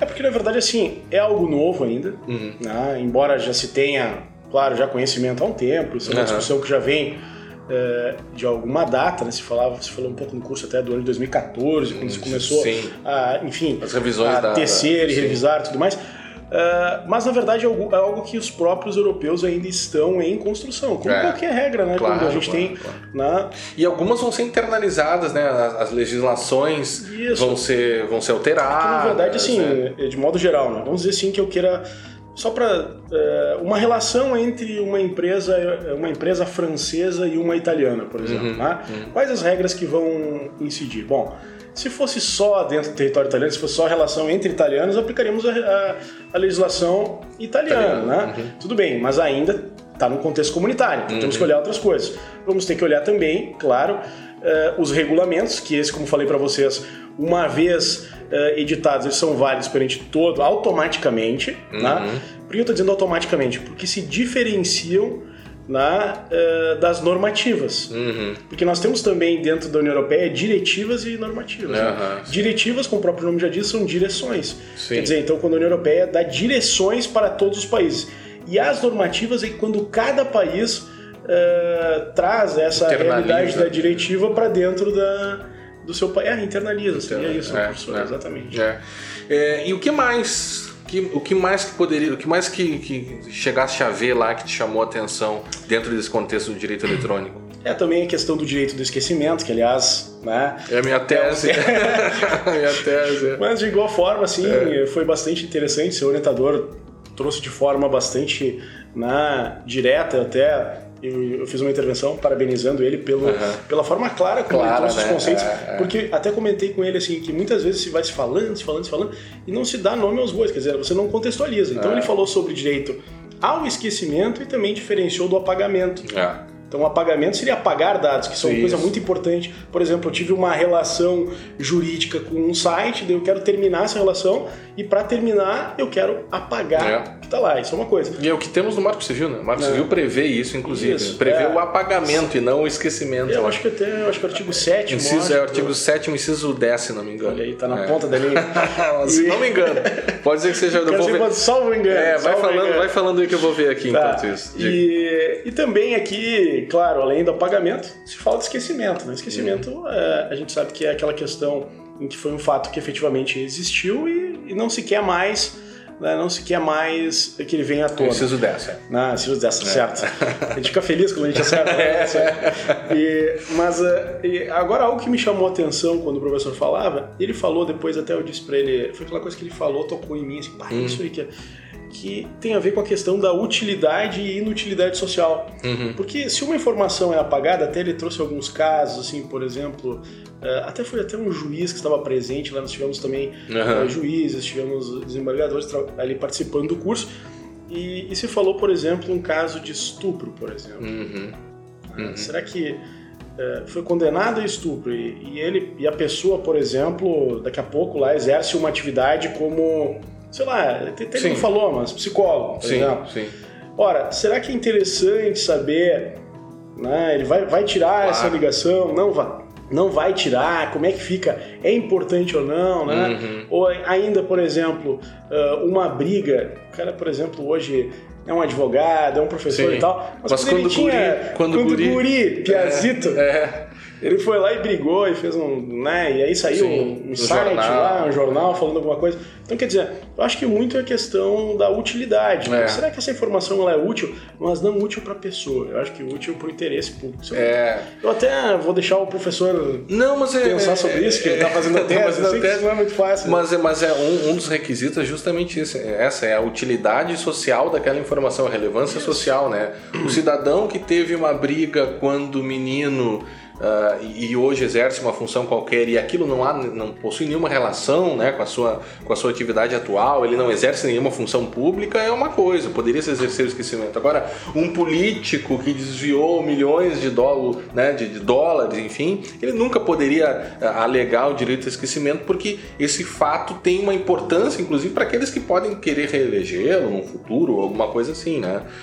Mas enfim, é um assunto complexo. O professor Santolini falou duas horas lá sobre, É, sobre o tema. né? coisa, né? Cada uma dessas exposições dura, durou du- uma hora e meia, duas horas, né? A gente Isso. está dando só uma, uma pincelada aqui, né? Isso. Acho que para ressaltar, assim, acho que meio que Aham. trazendo um último ponto, acho que sobre o curso, acho que foi muito interessante a exposição também do professor Fabiano Menck. E um detalhe aqui que foi muito forte, muito Hum, trazido aqui, ele, ele trabalhou com a questão da neutralidade tecnológica, achei bastante interessante ele desenvolver esse tema, eu já tinha lido, Uhum. tinha lido, enfim, trabalho sobre esse, sobre esse tema, mas é interessante entender que a neutralidade tecnológica a gente tem a aptidão, nós que trabalhamos com direito, né? Temos a capacidade de criar leis que não se, não se apliquem a uma determinada tecnologia, mas enfim que esteja preparada para modificações. Né? É. Então, por exemplo, ah, daqui a pouco hoje a gente está trabalhando da forma aí, a questão do cabeamento, tá, Uhum. e vai mudar. E aí como é que fica Sim, isso? você vai ter que mudar a lei, né? É, é um É. desafio a questão da neutralidade, né? Porque você precisa fazer ao mesmo tempo, precisa ao mesmo tempo fazer uma lei que seja ah, ampla o bastante para admitir as novas possibil- possibilidades tecnológicas, mas ela não pode ser ampla por demais, porque senão ela se torna inaplicável, né? É, que, até porque às vezes fala em dispositivos, né? É. Então o dispositivo é bom, né? Porque daí você É. pode ter lá daqui a pouco, ah, você tinha lá só o celular, agora você. Isso, tá exatamente. no terminal, iPhone. né? É, o terminal. é, terminal, também, não, o Marco Civil fala em terminal. Como vai sair, é, né? é, vai é. sair por um lugar. Então, Sim, por é. esse lugar. Pode ser importa. computador, pode ser celular, pode ser carro. Isso Agora, é uma- carro conectado à internet não- deixa de ser um terminal, Ah, isso. qualidade. E, e outra coisa também, eu acho que isso sim é uma coisa que vale a pena a gente estar falando, o pessoal né, de tecnologia aí conversando, que é a importância jurídica do e-mail. Uhum. Isso é uma coisa que foi trabalhada, porque Às vezes é meio esquecida, né? É, isso, É, isso. é. Eu até. Aconteceu um caso bem específico comigo. Uma vez eu tava. Faz alguns anos ainda, já existia aí, né? Sim, Então, sim, sim. Uma corretora disse "Ah, me manda uma proposta, né? É, enfim, do apartamento. Que Uhum, eu, eu uhum. tava negociando um apartamento. Aham. Me manda uma proposta por escrito que eu vou encaminhar pra pessoa. Uhum. Aí eu falei assim: olha, mas antes de eu mandar essa proposta por escrito, eu preciso saber quem é a pessoa. Para que eu faça uma busca para verificar se essa pessoa tem idoneidade para vender o Ah, apartamento. claro, claro. E aí a corretora ficou brava comigo, né? Disse que eu queria saber o nome da pessoa para negociar direto Ah, e tudo sim, mais e tal. Só que na época eu já guardava a importância da proposta, porque sabemos nós que a proposta ela obriga Uhum. né, aquele que propõe, obriga o proponente. E mandar um e-mail pura e simplesmente poderia gerar com certeza um problema para mim futuramente caso eu resolvesse me arrepender. Sim. Que entre os requisitos que hoje o Código Civil traz é o arrependimento, o mero arrependimento numa corretagem Ah. gera o pagamento da comissão. Então, se eu mando por e-mail sem ter o cuidado, né? E aí, claro, existiram inúmeros eh, questionamentos ao professor Menck que afirmou que a forma mais segura, evidentemente, é a assinatura, É. a certificação, né? Sim. Assinatura Pela digital. autoridade certificadora. É, o professor Menck. os níveis, né? Eu- o- a gente já falou várias vezes o nome do professor Fabiano Menck aqui no, no podcast e ele, sem dúvida, tem a obra mais importante sobre assinatura eletrônica no direito brasileiro, né? É uma obra de- é, já um pouco antiga, mas ainda continua atual. É, inclusive fala sobre a medida provisória. Então ele trabalhou no ITI, então é uma grande autoridade nesse tema e, e tenho certeza que a exposição dele ele é muito autorizado a falar sobre isso, né? MP 2020. É, 2200. 2202, é. Ah, 2202 de 2001. 2001? É, 1, né? 2001. É. Isso aí. E o que mais, professor? Pois é, eu, eu vejo ainda assim algumas, algumas outras outros pontos. Também tivemos aí algumas outras situações sobre as novas tecnologias e as questões das relações, né? Uhum. Então, se falou em adultério, Ah. adultério digital, as formas como isso poderia, como essa forma poderia se dar. Esse é um assunto que vai e volta, né? É, a questão, exato, é. né? Se, vo- se você pratica ou não adultério pela internet, É, né? Quais seriam os efeitos disso também, né? É que na verdade a gente sabe que hoje em dia, independente do, do ramo do direito, né? É, até existem, existem aqueles que dizem que não haveria um direito eletrônico, porque o direito É. porque seria uma forma e estaria inserido em todos os meios. Uhum. Então todo professor deveria dar uma, pelo menos dedicar aí algumas aulas ou É. durante todo o semestre falar sobre as Os vieses, conexões, né? né? É, claro, claro. Sobre as conexões com Que tem em todas as áreas, né? Qualquer Todas, área. Qualquer área tem. O professor Cristiano aqui é, é professor também de direito tributário, sabe lá que no direito tributário, no comércio eletrônico, tem alguns efeitos Com ali, certeza, né? né? com certeza. Entre Até a os gente tem, estados e tal. Por né? exemplo, a gente tem bens aí que são é, imateriais, né? Uhum. Por exemplo, troca de pacote de dados. É. né? Como fazer a tributação disso? É. né? Então, é a própria tributação da nuvem, né? É um com desafio, certeza, né? é, Com certeza. É, né? Até, é, enfim, tem se falado assim sobre várias situações, até em alguns economistas assim, de uma forma mais direta, então a questão da relação do emprego e tal, Aham, aham. que em razão dessa super especialização da economia, olha só, né? Uhum. Até, de repente o professor já deve ter lido alguma coisa sobre isso, Uhum. com essa super especialização que a pessoa tem que ter para participar dessa economia virtual, Uhum. haveriam pessoas que seriam os denominados excluídos, até tem Uhum. obras sobre isso, e esses excluídos eles não, não trabalhariam, eles ganhariam um subsídio Ah, uma renda Estado, universal. Uma sim. renda universal. Eu tô com um livro aqui, professor.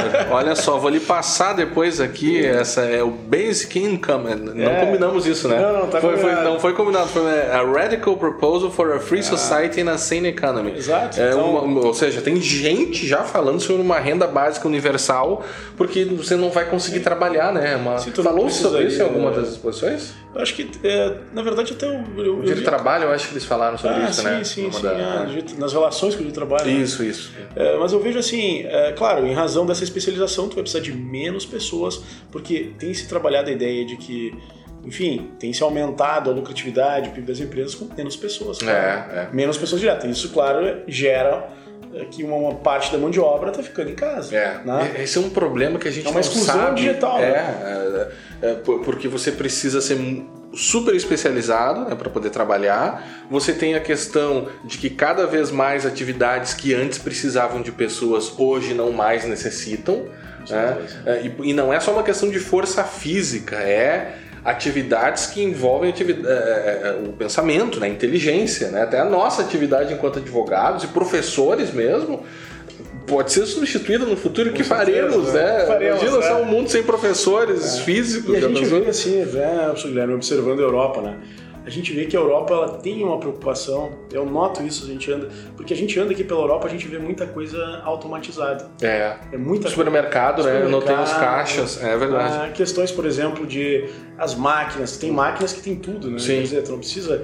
é, Cigarro, máquina para cigarro, é, máquina para. No metrô, É. tu, tu tem, tem várias coisas. Então, quer dizer, isso com certeza, né, tu vê que são postos de trabalho que não estão ali. É. Agora, por outro lado, a gente vê que eles caminham mais, uh, eles caminham mais lentamente. Né? Uhum. Não tem uma pessoa maluca caminhando na rua É assim, verdade. correndo. É Chegou verdade. a ver isso aí? Não. Sim, né? não, agora você É, falou, não tem Ele isso. vai caminhando, eles vão caminhando mais assim, tranquilamente e tal. Então a gente vê até quando você faz um pedido assim, ah, eu quero um, sei lá, um.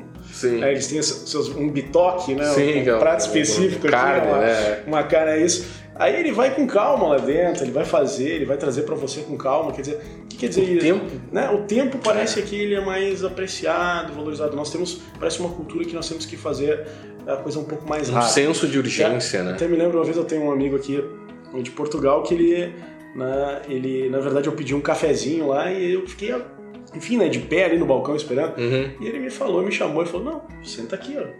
Aguarde. estás em Lisboa. Sim. Para, num bairro, né, num bairro tradicional de Lisboa, vai demorar". E realmente ele, a pessoa terminou o que estava fazendo, caminhou até o fundo do balcão, preparou o café, atendeu mais dois ou três clientes Uhum. e depois então me trouxe o cafezinho. Então, A gente, o que a gente veria como um desrespeito ou como né, uma falta Não, de é uma consideração questão é, é uma questão do, do- talvez do tempo. Vê o choque, né? Fala-se que é o, o- o velho continente, tal, de, de práticas distintas e tal. O choque que muitas vezes você tem e como a tecnologia mexe com isso, porque ao mesmo tempo é, esse- essa falta de senso de urgência que a gente tem começa a se alterar quando você tem, por exemplo, aqui Uber e Cabify, que é algo que a gente usa lá, vem aqui e continua usando, né? É uma coisa. é, o- o- tal- talvez os mesmos serviços são usados em qualquer lugar do mundo e aí você começa a ter culturalmente certas aproximações que antes vocês não tinham, né? Mas é interessante que o Uber e o Cabify demoram bem mais aqui do que no Brasil. sim, mas essa Não sei se são menos essa carros, questão né? da imediatidade. É, exatamente. Quer dizer, a gente tem uma. Um senso, gente- né? Talvez a gente tenha um tempo menor de. A gente a- suporta, vamos dizer assim, porque quando você faz um pedido, você suporta um tempo Claro. razoável, né? Uhum. Ah, e até tudo bem, vai demorar pra fazer isso e tal, mas aí chega um momento que já começa a ter uma irritação, assim. É uma ansiedade, É né? isso, por que não tá chegando? O que É. tá acontecendo? Mas aí, velho, se o tempo deles aqui ele é redimensionado, ou seja, as coisas são mais, Mais calmas, lentas, né? mais lentas e tal, É. todo mundo acaba suportando. né? Sabe que é, pode parecer, a gente está falando talvez sobre um assunto que não pareça que tem a ver com direito e tecnologia, mas tem. Porque é, se, Trabalho, trata, se trata de trabalho, né? se trata da relação de trabalho, como a tecnologia está alterando a própria ideia de trabalho, e se trata também de uma própria ansiedade que a tecnologia gera nas pessoas, que a gente já falou aqui no, no- no podcast, a gente fez um, um- três episódios sobre crianças na internet, sobre exposição de crianças na internet e, e- e sobre como a- a- as redes sociais, a questão do, né, do, do dedo passando ali na, na, na timeline que não tem fim nunca e, e você ter acesso a qualquer informação que você quer instantaneamente, isso pode gerar assim certas, eh, certas ansiedades. A, a tecnologia nos deixa ansiosos, né? Você vai para a câmara com o celular e, e, né, tem efeitos nisso, a gente nota essa, essa diferença Já de olha cultura. WhatsApp, já olha o WhatsApp. Chegou né? algum e-mail e tal, vai acontecer alguma coisa? sabe? É interessante isso, Ah, né? com certeza. Professor Cristiano, a gente já, já está, já estamos nos encaminhando aqui é, é, para o fim da nossa conversa. O podcast ficou um pouco diferente, ficou mais jurídico do, do que de costume, mas ah, o- é, também é do DNA do, do, podcast do, Segurança Legal. Legal tem no nome, É, inclusive, e legal no sentido não é só porque ele é bacana, mas porque também invoca o, o direito, né? É, quer falar um pouquinho sobre os rumos da tua pesquisa e também sobre a tua exposição que vai fazer lá na Universidade de Coimbra? que- Na verdade, assim, ó, é, nós vamos participar, eu fui, a convite de um professor da Universidade de Coimbra, né? Aham. O professor Alexandre eh, Dias Pereira, ele me convidou então para que eu conversasse com o pessoal de lá sobre os rumos né, das minhas pesquisas aqui. Aham. E eu, na verdade, fiz um elegi assim para conversar com eles lá sobre a questão da responsabilidade civil Uhum. eh, e, fal- e falar um pouquinho sobre a, tanto a jurisprudência e sobre a legislação, né? Uhum. Porque na verdade a gente sabe que eh, existem muitas eh, muitas pessoas que se preocupam em investir, né? embora exista todo um panorama hoje que se diz de crise, eu acho que a gente tem que ter uma visão otimista também, né? Uhum, a gente claro. não pode aqui, vir aqui para Portugal falar, só falar mal do Brasil, não é? Deixa eu fazer um não parênteses. se pode fazer isso, né? a gente tem que falar bem Fazer um Brasil, parênteses, né? a gente hoje de tarde aqui na Universidade de Lisboa estava o professor Karnal, né? Isso, Conhecidíssimo no Brasil, enfim, lotou lá um. A gente foi assistir, inclusive. E ele no final deu uma mensagem de otimismo, é, né? Positivo. A, a né? mensagem final dele foi a de que, a despeito de todos os problemas, o Brasil ainda é, parece estar melhorando na, na alguns podem discordar, enfim, mas foi uma, uma mensagem de otimismo no final das contas, né? Então a minha fala também vai ser uma fala, é, porque na verdade ela entra dentro de uma ideia né, é, de uma de uma escola que é a Coimbra Business School, fui convidado pelo professor Alexandre, que é da, da Universidade de Coimbra, enfim, para falar então na, na Coimbra Business School. E a minha ideia, que vai se dar amanhã na minha fala, será evidentemente sobre uh, esse panorama do direito brasileiro, o que, que o direito brasileiro ele tem, como é que ele está sendo, como é que as coisas estão sendo desenvolvidas em nível legislativo. Hoje nós temos né, uh, o Marco Civil da Internet, temos também um PL de proteção de dados, né? é. Então essas duas, essas duas temáticas com certeza vão ser trazidas, uhum. mas também falar um pouquinho sobre a questão jurisprudencial. Uh, falar um pouquinho assim sobre a questão de ofensas uh, em blogs, uh, ofensas assim que se dão em redes sociais e tal, até para que porque há uma diferença de tratamento uhum. já está visível porque nós tivemos uma, uma palestra exatamente sobre responsabilidade civil aqui dentro do sistema jurídico português que é de nosso lado, né? Você que trabalha com tecnologia sabe, trabalha com a questão uh, dos provedores deve estar acompanhando, que para que um provedor seja responsabilizado, um, professor, um provedor uh, de conteúdo, de aplicação, ele tem que ser primeiramente notificado judicialmente. Né? Então, que foi a grande mudança do Marco Civil, que né? Que é o notice and down, mas é. obrigando uma ordem judicial. Isso. Agora, que foi a grande mudança, perfeito, é. professor. Só que quando falamos isso, eu, eu na verdade, eu fiz uma intervenção e falei para a professora portuguesa, uhum. ela inicialmente não não, não concordou, não, não percebeu, não compreendeu assim como é que tem que ter primeiro uma ordem judicial, né? Uhum. Eu expliquei novamente a ela e ela, não, mas aqui em Portugal não, não, né? aqui em Portugal não há essa necessidade da ordem judicial. E realmente uhum. no Brasil é, salvo engano, salvo engano, mas eu tenho quase certeza que eu estou falando aqui, que é o único que exige que tem que ter uma ordem judicial é. para que depois haja uma responsabilização. Né? Exatamente, né? é. Então, é, é, a, a não ser na, na situações. É né, a situação de nudez, de isso, vídeos íntimos, é. que daí poderia ter sem a necessidade é, de ordem vingança, judicial. A vingança pornográfica. É, isso, revenge porn, exatamente. que é a questão, por exemplo, de dois namorados. Um, isso. Acabar enfim, gravando ali intimidades e depois colocar na internet ao é, final do relacionamento. Essa seria a exceção. Tá. Sabe que eu falava... E também direito autoral, se eu não me engano, alguma coisa em relação é, Exatamente, é, é, justamente isso. Eu desculpe lhe cortar, professor, mas o, eu estava falando com o professor Oxandro, que foi um dos organizadores do curso, e eu, e, e eu comentei sobre o artigo 19 do, do Marco Civil, sobre essa questão da responsabilidade, né? Que diz, estou aqui com ele aberto, não não sei de cor, vou preciso ler. Precisamos ler. Assim, com o intuito de assegurar a liberdade de expressão e, sim, e impedir a censura, e aí vem o seguinte, né? E, e há toda uma discussão, né? mas será que podemos colocar a liberdade de expressão acima de tudo?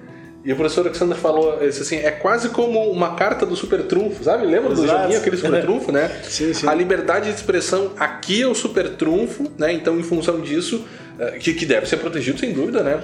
Mas, mas é diferente aqui em Portugal, é interessante isso, é, né? Interessante. É, na verdade, assim, o estudante, até por a gente ter o contato, tô falando aqui para você da tecnologia, tô falando para meus alunos e tal, claro. mas a gente vê assim que o estudante, quando a gente fala pela primeira vez para ele assim que, olha, o banco responde objetivamente, uhum. e o Facebook não, e, e, o Google não, uhum. o pessoal fica meio assim, não estou entendendo, professor. Por, Por que, que o banco que, né, enfim, uhum. trabalha com ativos e tal, responde objetivamente? E por que, que o Facebook, que também, às vezes até maior que o banco, né? É. Pô, um patrimônio violentíssimo, sim, né? grandioso, sim. né? Embora grande, grandemente voltado a questões imateriais né, do nome, enfim, tudo mais, mas é sim, né?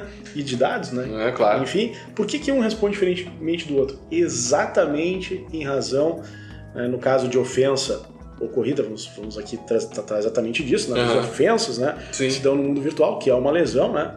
Sim. É, o que Pior muitas vezes do que a ofensa Porque no, no físico. fato de terceiro, vejam, olha só, no banco, tá? Se você está dentro de um banco, de uma agência bancária, e você, é, sei lá, você não, outra pessoa, né? Sim, recebe um tiro dentro do banco, tá dentro do banco, o banco vai responder. Uhum. De forma Ele objetiva, é responsável, né? De forma objetiva. Agora, se tu tá dentro de uma rede social e tu recebe uma agressão, que às vezes até, mas dependendo do caso, pode acabar com o teu, teu projeto de vida, é, né? Pode. Né? pode então, pode. Uh, você está se preparando para uma coisa tal, aparece aquela, aquela fake news, aquela falsidade uhum. e tal. Bom, ali não, ali, primeiro, ele tem que ser, o provedor tem que ser notificado, notificado. para se ele não tirar e responder. Gente, a resposta é muito simples. Olha só, imagina se o, imagine você aí se o Facebook é, fosse responsável sempre por toda e qualquer ofensa que fosse publicada. O que, que ia acontecer? Nós não conseguiríamos escrever no Facebook. E teria que aprovar, né? Teria que ter uma. Nós teríamos que, por exemplo, ah, aconteceu um fato, né? Ah, isso, o que, que você está pensando? Uhum. Daí você tem que já meio que adiantar o que você está pensando, porque você teria que colocar, mandar para eles, aí eles teriam que fazer uma, um processo, né? Claro, podemos fazer um algoritmo, alguma coisa Claro, assim, tipo, claro, fazer rápido, né? claro, claro. Mas igual tudo passaria por um filtro. É. E tem coisas que são muito delicadas, né? O que, que não é possível publicar na internet? Que, é, É. Como até o professor Karnal falou hoje, né? Que, enfim, passou para a ideia da liberdade de expressão. Ele, em que pese não seja um jurista, mas é uma pessoa que tem uma cultura imensa. É. Ele chega e diz, né? Não, é o que não é crime. Uhum. Tu- o que é crime tu não pode publicar, o que Aham. não é crime tu poderia. Então eu posso ter uma opinião sobre alguém, né? Sim. e se não for crime, ok, eu posso colocar. Claro. Isso, é- essa é a liberdade de expressão. É. Nós não temos aqui, por exemplo, no Brasil, os Estados Unidos têm um tratamento um pouquinho diferente, né? A questão, por exemplo, da, do ódio, né? Uhum. Nós não podemos ter no Brasil discurso, Sim. por exemplo, de ódio. Racista, Racista, nazista. por exemplo. É. Né? Agora, por isso, né? Porque isso é extremamente difícil. Agora, em relação aos Estados Unidos, eu tenho outras visões sobre É, isso, né? é. Mas, seguindo, né? dep- eh, Além disso, que eu vou falar amanhã sobre essa questão de responsabilidade civil e tal, tudo mais, que é importante para o estrangeiro que queira, né, enfim, fazer um investimento no país. eh, Eu também quero comentar e falar um pouquinho sobre a questão dos algoritmos, né? Que é uma situação bem interessante e principalmente a sua análise preditiva, ou seja, aquela questão de, da recolha, do recolhimento dos dados, do tratamento e de uma projeção do que eu vou ter que consumir ou não, ou né, resultados que podem daí Aham. seguir, né? Uhum. Que foi outro artigo que eu trabalhei também em nível de pós-doutoramento. Sabe que eh, né, esse aspecto do- dos algoritmos, a questão dos algoritmos é o assunto do momento no mundo inteiro, né? Com certeza. O controle que se faz, até esses dias eu tive numa banca de graduação, eh, foram duas na verdade, sobre algoritmos, uma sobre fake news e outra sobre governança algorítmica. Um trabalho muito interessante. E, e- e o, o grande problema ainda continua sendo né, essa imprevisibilidade, né? Você pega lá, sei lá, Big Data, Data Mining, o que que eles podem saber sobre nós com os dados que têm e, e você não consegue se proteger muitas vezes, é, é, é uma coisa meio, meio difícil né, de, de lidar. Né? Até para explicar um pouco o pessoal do direito, né? O pessoal É. do direito está ouvindo aí, meus alunos estão ouvindo, talvez. Sim, ah, sim. o que que é um algoritmo e tal, né? É, todo mundo gosta de dizer que é como uma receita de bolo. Receita lá, de bolo. coisa. É, assim. pode ser, Na verdade, você analogia. dá, você dá ali alguns comandos para chegar até uma finalidade, né? Uhum, O problema não é esse, né? O problema, por exemplo, é você é, recolher dados para chegar a uma finalidade. Eu até escrevi um artigo sobre isso, Aham. Que seria um conhecimento sensível, né? Uhum. Que você tem, por exemplo, lembrando assim algumas categorias, né? O dado, que é um fato, né? Aham. A informação, que no caso é o que você interpreta desse dado, Uhum. e o conhecimento, que seria o movimento que você vai fazer com ele. Uhum. né? Então, essa é a questão. Então, o que, que se trabalha aqui? A partir de dados que você tem na internet, de, enfim, tudo quanto é dado que eu posso Sim, pegar, uma curtida, né? É, é isso. Curtiu eu algo, posso né? daqui a pouco extrair daí uma informação né? e dessa informação apresentar para você uma proposta, Uhum. eu posso daqui a pouco também ter, um, ter aí, no caso, um conhecimento sobre determinada, determinado comportamento que você tem e o que você pode fazer, e daqui a pouco utilizar isso através eh, de uma coação, Uhum. eh, ou ainda. eh, bom, inúmeras coisas podem É. ser feitas a partir do que eu imagino que você possa fazer. Yeah. né? Aliás, isso. E que exemplo- pode estar errado, né? Porque Exato. às vezes você não tem como se proteger disso, né? Porque o algoritmo pode errar também. né? Ah. O que, que, que se faz quando ele erra? Até no livro que eu lhe mostrei eu antes. tenho um né? bom exemplo de, Diga, de, mande. de algoritmo Mande, que é. Só, não mande, vou mande. dizer, só não vou dizer assim. eh, A empresa. Pô, aplicativo que não. que Tá, não- tudo bem. Mas esses tempos atrás eu estava utilizando um aplicativo que me levava por andar pelas ruas, assim, né? De Uhum. forma mais rápida, o aplicativo diz isso, né? Sim. E, claro, qual é a finalidade do aplicativo? A finalidade do aplicativo é que você chegue num lugar o mais rápido possível, né? E até Uhum. quando você come, quando começa a utilizar, você não acredita Uhum. que você vai chegar naquele tempo. Sim, sim. Você Mas acha com- que ele tá errado. É, você está errado. Não, não é possível. Mas com o tempo você vê que sim, ele vai chegar. Uhum. E aconteceu uma coisa curiosa. É claro que esses aplicativos de, eh, que levam você de um lugar para outro, eles levam em conta, para poder fazer o cálculo, os dispositivos, enfim, os celulares que as pessoas têm consigo. Sim. Então ele olha para uma rua, E que tem ele não vai tirar celular. uma foto da rua, não é isso. Ele vai olhar, Sim. no caso, eh, o Quem está usando. quem está usando e como é que ele está se movimentando. Sim. Pois é, olha só. Sabe que lá em Porto Alegre tem uma região de Porto Alegre, que é a Zona Norte, a gente sabe, né? Uhum. Que aliás é é onde está uma das faculdades qual eu, eu trabalho, a Faculdade Aham. São Judas, né? Os alunos provavelmente devem estar ouvindo. E lá tem muita, tem alagamento, né? Uhum. E aí o que, que aconteceu? Como na verdade nas ruas alagadas não transitava nenhum dispositivo, Aham. o aplicativo me mandava para as ruas alagadas. E eu quase, Quase caiu no quase alagamento. que eu fiquei, né? É. ilhado ali, né? Então veja como é interessante. Eu tive que É desligar o aplicativo É para poder fazer. Esse é um exemplo. De um erro no algoritmo. E Perfeito. veja, de um erro no algoritmo que pode te causar um dano. Com certeza. Porque eventualmente o, o, o algoritmo pode te jogar lá para uma rua super inundada, teu carro cai lá, né, entra água no motor, você perde o carro. Até se poderia eventualmente pensar em Que efeitos, nesse caso né? a responsabilidade civil poderia, dependendo do caso, porque o fato assim, tá, ele é gratuito, ok. Mas como diz o professor lá, é, é o professor. Falou o professor eh, Fernando? né? Fernando Araújo, né? Isso. Gratuidade Falou da- aparente, né? Da gratuidade aparente. É. Até ele falou da gratuitidade aparente. Gra- É o Português português, de Portugal. Portugal, né? É. E aí ele diz isso. Então, agora eu poderia ver isso como uma questão de relação de consumo? Claro, claro, claro que provavelmente. sim, claro que sim. E poderia aplicar aí sim, nesse caso, porque eu não estaria trabalhando com a ideia da liberdade de expressão, Sim. de responsabilidade objetiva. Objetivo, é. Claro. É uma tese interessante, né? É uma tese, Tanto, é uma é uma tese. porque há, há- há esses aplica esse aplicativo que a gente não vai dizer o nome aqui, enfim, Não, mas não, é, né, é, é, há situações de. até no, no Rio de Janeiro, eh, de uma pessoa que foi levada até por dentro de uma área muito perigosa de uma favela e foi roubado ou recebeu um tiro. Não lembro exatamente o que, que aconteceu por conta do, do aplicativo. Mas são temas, a gente já vai, já vai encerrando aqui, né? já passamos do, tempo que tínhamos, mas, mas são temas eh, de estudo no, no que diz respeito ao efeito do algoritmo. Tem até um livro que é da, da Cat O'Neill, que eu vou tratar amanhã também, que é Weapons of Math Destruction. Armas de destruição matemática. E ela analisa em cada um dos capítulos ah, os efeitos negativos de problemas e erros, né, ou vieses que os algoritmos têm. É um tema gigantesco, um tema não daria para falar aqui, né, num episódio de uma hora e pouco aqui. Mas eu já vou, então, já, vou, já vamos nos encaminhando aqui para finalizar. Ah, professor Cristiano, obrigado. Eu que agradeço né, obrigado a por, oportunidade. por estar aqui. Não sei se quer dar, quer dar tuas, as tuas considerações Não, finais aí. Só para dizer que foi bastante prazeroso, né? Foi algo muito, muito interessante a gente ter feito esse podcast juntos aí. Eh, Eu acredito que eh, direito e tecnologia é algo que vai ainda dar muita coisa pra gente É. aí de, de estudo, né? É, e eu acho que a gente precisa sempre pensar assim, a gente tem que pesquisar sério, com profundidade, né? É. pensar também nas soluções que a gente vai dar para as coisas, porque eu sempre digo assim, né, é, o direito ele permite raciocínios perfeitos, assim, de, de você pega lá uma premissa, você vai, ah, premissa maior, premissa menor e chega a uma conclusão. Mas o problema não são as premissas, o problema são as conclusões. né? Uhum. Porque se você começar a fazer, né, um, um- enfim, pensamentos assim, simplesmente lógicos, sem apreciar os valores que estão envolvidos, É. entre os valores está a pessoa humana. É que verdade, é verdade. Que é, é uma pessoa humana porque não é uma pessoa jurídica, né?